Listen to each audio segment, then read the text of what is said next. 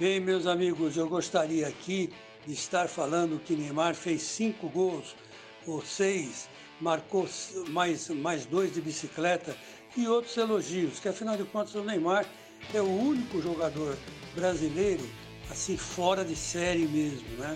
O resto ainda está muito cru, né? O Neymar não, o Neymar é um craque já consolidado. Ele está levando azar porque ele está disputando com o Messi e o Cristiano Ronaldo que são dois monstros, né? Senão ele já teria sido escolhido o melhor do mundo, sem dúvida nenhuma. Mesmo lá no Paris Saint-Germain, que é um clube é, meio, meio travadão, né? Lá na Europa, né? Bom, mas o problema é ele voltou de novo às manchetes porque agora é a briga familiar, né? A mãe dele arrumou o namorado mais novo e parece que o Neymar não gostou muito. Enfim, a fofoca da família voltou a ser mais forte que o Neymar. E é isso que não dá para aceitar, né? Porque o Neymar desse jeito vai queimando a imagem dia após dia, né?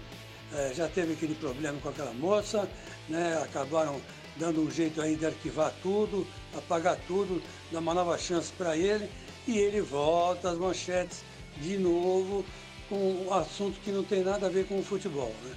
Infelizmente, o Neymar, a sorte dele é que ele ganhou dinheiro, né? e muito, né? nessas transações que ele acabou sofrendo, né?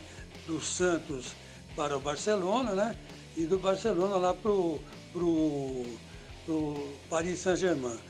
Mas, meus amigos, vamos ficar de olho. E tomara que esse menino volte a jogar futebol e a gente fale do futebol que ele está mostrando, né? E não de assuntos particulares que não interessam para ninguém da vida dele, né? E tenho dito.